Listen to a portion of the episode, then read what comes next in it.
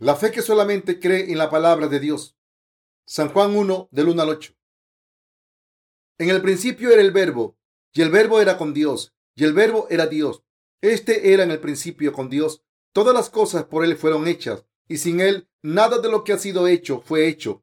En él estaba la vida, y la vida era la luz de los hombres. La luz en las tinieblas resplandece, y las tinieblas no prevalecieron contra ella. Hubo un hombre enviado de Dios, el cual se llamaba Juan. Este vino por testimonio para que diese testimonio de la luz, a fin de que todos creyesen por él. No era él la luz, sino para que diese testimonio de la luz. Escrito está en San Juan 1.18. A Dios nadie le vio jamás. El unigénito Hijo que está en el seno del Padre, Él le ha dado a conocer. Jesús, quien estaba en el seno de Dios Padre, vino a este mundo en semejanza de hombre para salvarnos de nuestros pecados del mundo. Ni un solo ser humano ha visto a Dios con los ojos de la carne. Sin embargo, Dios apareció y se mostró a sí mismo por medio de su Hijo. Dios Hijo vino a esta tierra vestido en carne humana de un ser humano y se reveló a sí mismo como el Hijo de Dios para ser visto a los ojos de la gente. El Señor nos dijo, y en ningún otro hay salvación, porque no hay otro nombre bajo el cielo dado a los hombres en que podamos ser salvos. Hechos 4:12. Dios nos está diciendo que ningún otro hombre puede salvarnos de los pecados del mundo, excepto el nombre de Jesús que Dios le dio a su Hijo. Es Jesucristo el único sobre la tierra que tiene el nombre de El Salvador, que puede salvar a todos los pecadores de sus pecados? Esto es verdad. Jesucristo es el Salvador de nuestra humanidad y Él estuvo sobre esta tierra durante 33 años para salvar a toda la humanidad de todos los pecados. Nadie excepto Jesús tiene el poder para ser el Salvador que puede salvar a la humanidad de los pecados del mundo. En la actualidad, en el mundo, existe gente que pretende ser un salvador. ¿Acaso esta gente no está mal de la cabeza? No puede existir ningún salvador verdadero en este mundo, excepto Jesús. Solo Jesús es el verdadero salvador de la humanidad, porque Él es el único que tomó nuestros pecados de una vez por todas a través de su bautismo de parte de Juan el Bautista, y entonces limpió todos los pecados de la humanidad. Solo Jesús tomó nuestros pecados y derramó su sangre sobre la cruz para recibir el castigo por nuestros pecados y obtuvo la victoria levantándose de entre los muertos. Por lo tanto, toda la gente que dice que ellos son los salvadores en lugar de Jesús son mentirosos. La Biblia declara que Jesús es el único salvador, pero existen líderes transformados de algunas de las sectas religiosas que dicen que ellos mismos son los salvadores. Uno de ellos afirmaba que había leído la Biblia más de tres mil veces. Cuando yo escuché esto, él tenía casi 40 años.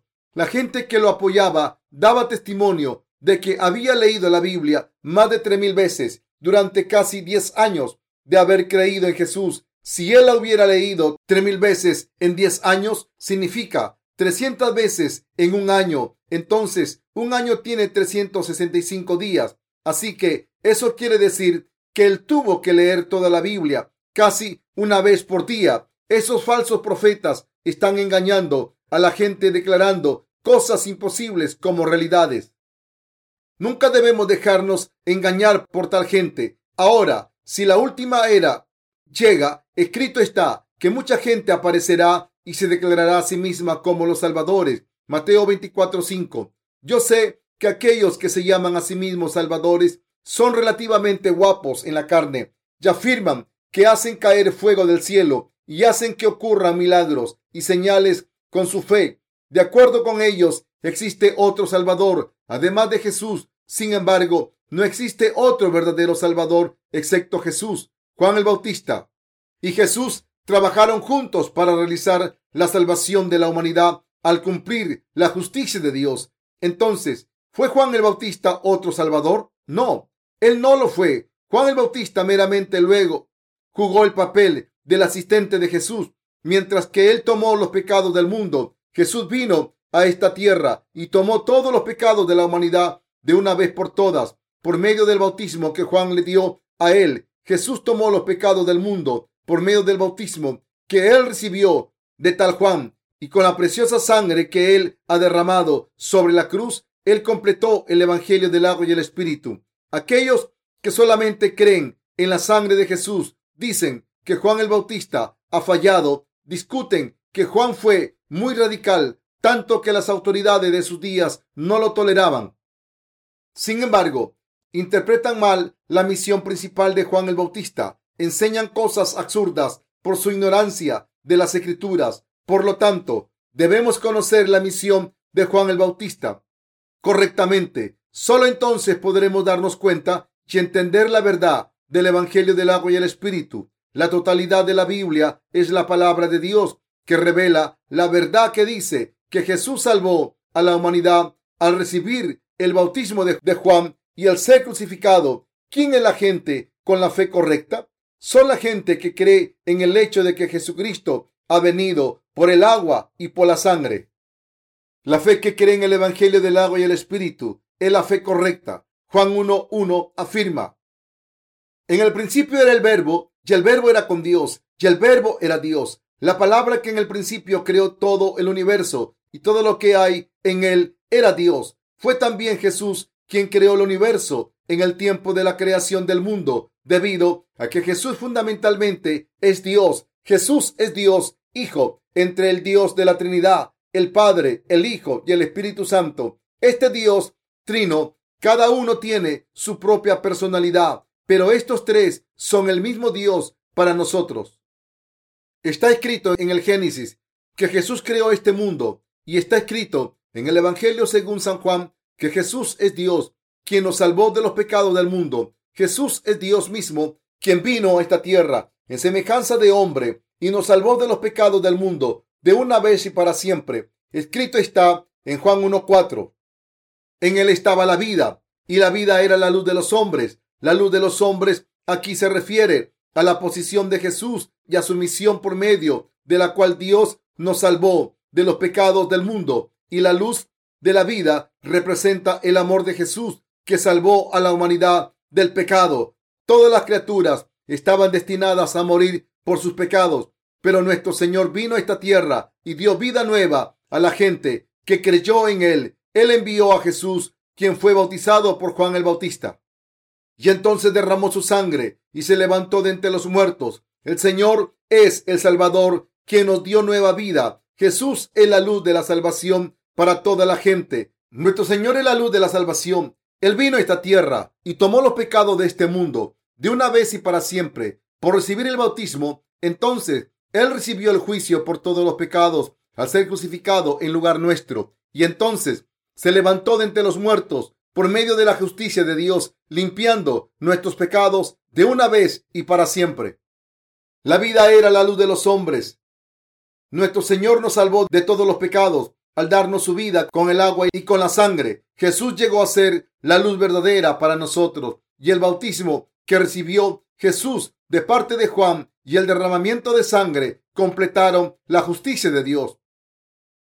Jesús se presenta a sí mismo como el pan de vida. Jesús presenta la voluntad del Padre y esta es la voluntad del que me ha enviado, que todo aquel que vea al Hijo y cree en él tenga vida eterna y yo le resucitaré en el día postrero. San Juan 6:40. Después de que Jesús realizó el milagro de los cinco panes y los pescados en el desierto y alimentó a toda la gente reunida, él dijo que él era el pan de vida del cielo. Juan 6:32 al 35. Existía mucha gente, existía, existía mucho pan en la tierra, pero solo hay uno que vino del cielo. Él nos dijo que el pan de la verdadera vida de la verdadera vida o el pan de vida es Jesucristo para borrar todos tus pecados. Todo lo que tienes que hacer es comer el, pan de vida.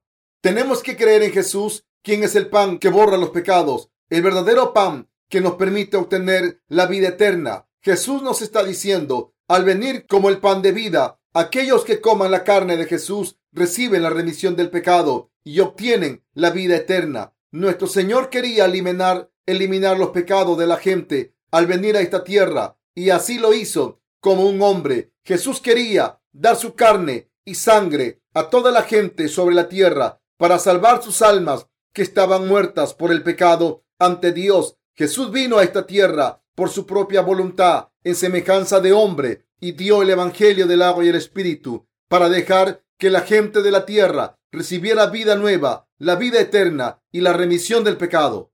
Básicamente Jesús es Dios, es exactamente nuestro Señor Jesús quien hizo los árboles de esa montaña, el pasto, el gran sol en el cielo, la gran vía láctea, este océano, todos los animales, y Él te hizo a ti y a mí. Yo estoy afirmando que nuestro Señor Jesucristo, quien es Dios, vino como el Salvador. Dios creó al hombre de acuerdo a su imagen, y cuando la gente cayó en pecado, Dios mismo nació en esta tierra en semejanza de hombre por medio del cuerpo de la Virgen María, dejando su trono de gloria para quitar los pecados de esta gente. El Señor vino a esta tierra por su propia voluntad y permitió que la gente recibiera la remisión del pecado y la vida eterna, entregando su carne y sangre. Mis queridos compañeros creyentes, examinemos por qué Jesús nos dio su carne y sangre. El Señor dijo, el que come mi carne y bebe mi sangre tiene vida eterna y yo le resucitaré en el día postrero, porque mi carne es verdadera comida y mi sangre es verdadera bebida. San Juan 6, 54 al 55. Examinemos qué quiso decir Jesús en este pasaje.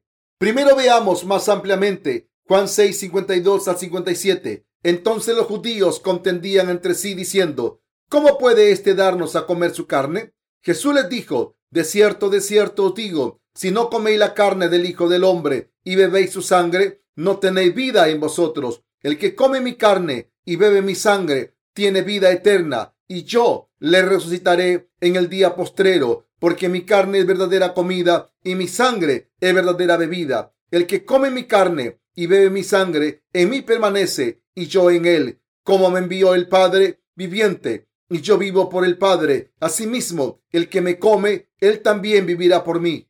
¿Qué dio el Señor Jesús a toda la humanidad para salvarla de su pecado y le permitió vivir?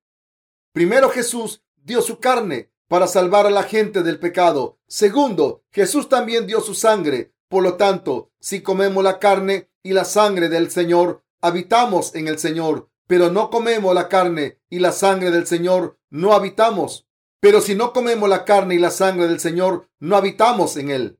¿Entiende lo que estoy hablando? Nuestro Señor vino a esta tierra en la carne. Entonces, nuestro Señor nos dio su carne para salvarnos a toda la gente, a toda la humanidad. ¿Qué significa decir Él dio su carne? ¿Acaso Él nos dio su carne cortando pedazos de su cuerpo? Durante la última cena, Jesús tomó el pan, lo bendijo y lo partió diciendo, Tomad, comé, esto es mi cuerpo. Leamos Mateo 26, 26. Y mientras comían, tomó Jesús el pan y bendijo y lo partió y dio a sus discípulos y dijo, tomad, comé, esto es mi cuerpo. El Señor bendijo el pan y dijo, tomad, comé, esto es mi cuerpo. El Señor ha puesto esta santa comunión en su palabra y estamos celebrando esto al recordar su, al recordar su justo, su justo acto de la salvación. El Señor tomó el pan, lo bendijo, lo partió y lo dio a los discípulos diciendo, Tomá, comé, esto es mi cuerpo. Él nos salvó, dando su carne y nos permitió recibir la vida eterna, dando su sangre por nosotros. Mis queridos creyentes, ¿entienden? Nuestro Señor no solamente dijo, tomá, bebé esto en mi sangre, sino que además Él dijo, tomá, comé, esto es mi cuerpo, cuando Él realizó la primer comunión santa. Cuando nuestro Señor vino a salvarnos del pecado, él vino en semejanza de hombre. La carne, si el Señor no hubiese venido a esta tierra con la carne y con la sangre, no hubiera podido salvar a la humanidad. Nuestro Señor, al salvarnos, tuvo que venir en un cuerpo semejante al nuestro. Esto es, en la carne y en la sangre. ¿En dónde está nuestra vida? Está en la sangre. La sangre es la vida. Levítico, Levítico 17, 11. ¿Y dónde pecamos? Cometemos pecados con el cuerpo también nuestros cuerpos durante todo el tiempo de nuestras vidas. Así, nuestro Señor tuvo que venir a esta tierra en la carne para eliminar los pecados cometidos por la humanidad. Fue para darnos su cuerpo al recibir el bautismo de Juan el Bautista, el representante de toda la humanidad. Él nos dio su sangre, el Señor nos dio vida eterna y realizó la remisión de los pecados al darnos su cuerpo. y la sangre. Nuestro Señor nos salvó al tomar todos los pecados sobre su propio cuerpo. Así, nuestro Señor dijo, tomad, comed, esto es mi cuerpo. ¿Qué tuvo que hacer Jesús al salvarnos de todos los pecados? Primero Jesús tuvo que darnos su carne. Podemos recibir la salvación solamente porque el Señor ha dado su carne. Si el Señor no nos hubiese dado la carne, no podíamos ser salvados. Así, nuestro Señor vino a este mundo en semejanza de hombre para salvarnos. Y nos dio su carne al recibir el bautismo en el río Jordán. Cuando Él cumplió 30 años, Jesús es el Salvador, quien vino a esta tierra en semejanza de hombre como nosotros, como está escrito en Juan capítulo 1, versículo 14. Y aquel verbo fue hecho carne y habitó entre nosotros y vimos su gloria, gloria como del unigénito del Padre, lleno de gracia y de verdad. ¿Qué es la verdad y la gracia mencionada aquí? Esto significa que Jesús se ha convertido en nuestro Salvador al darnos su carne y sangre. Él nos dio la remisión del pecado al recibir el bautismo de Juan, morir sobre la cruz y levantándose de entre los muertos. Lo que tenemos que saber es que el Hijo de Dios vino a esta tierra en semejanza de hombre, de acuerdo a las profecías del Antiguo Testamento. En conclusión, el Hijo de Dios vino a esta tierra y nos salvó de los pecados del mundo. Es importante para nosotros saber y creer esto. Tú debes saber que Jesús es Dios, aquel que creó los cielos y la tierra. ¿Sabes que Jesucristo es nuestro Señor y Salvador? Nuestra salvación está garantizada cuando sabemos y creemos que Jesús es el verdadero Dios y es nuestro Salvador. Jesús no solamente creó los cielos y la tierra con la palabra, sino que además vino a esta tierra como el Salvador en semejanza de hombre. Génesis 1, 1 al 12. San Juan 1, del 1 al 14. Dios vino a nosotros usando la imagen de un hombre por medio de una virgen llamada María para salvarnos del pecado. Jesús es el Dios verdadero del universo quien vino para salvarnos de los pecados del mundo, usando el cuerpo de un hombre. El Señor se humilló a sí mismo para salvarnos del pecado y él experimentó la debilidad humana. Él sabe cuán malvados y débiles somos y cómo es Satanás de engañador. Podríamos pensar que estaría bien si el Señor expulsara al demonio de una vez con su poder y autoridad. Pero el Señor no hizo eso. La humanidad cayó en pecado al ser tentada por Satanás, el demonio y el Señor quería salvar a la humanidad con su justicia. El Señor no hizo eso.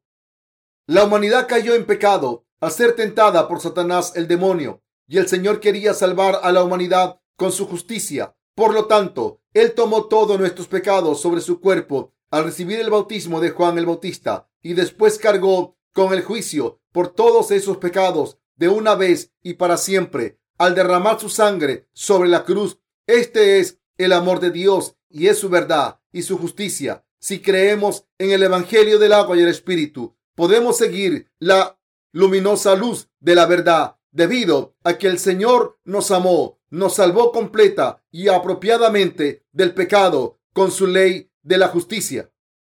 No le alabamos admirando únicamente su poder. No podemos alabarlo solamente por su poder. Él no nos mintió y no usó todo su divino poder. Más bien, Él llegó a ser lo mismo que la creación en carne y en sangre y nos salvó del pecado y del juicio.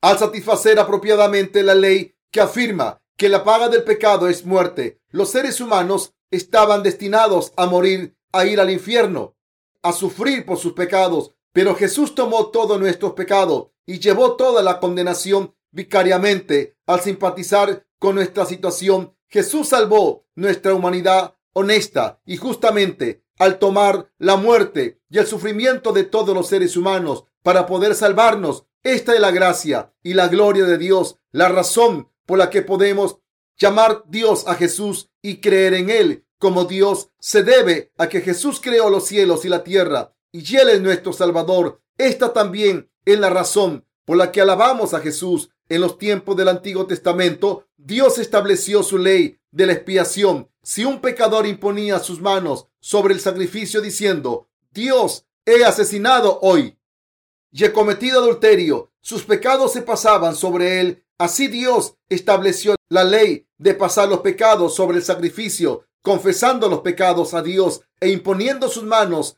él entonces Dios recibía el sacrificio en lugar del pecador y juzgaba a ese sacrificio en lugar de los pecadores y le daba la remisión de sus pecados. La ofrenda quemada en el Antiguo Testamento fue la promesa de que Dios otorgaría la remisión eterna del pecado de esta manera en el futuro.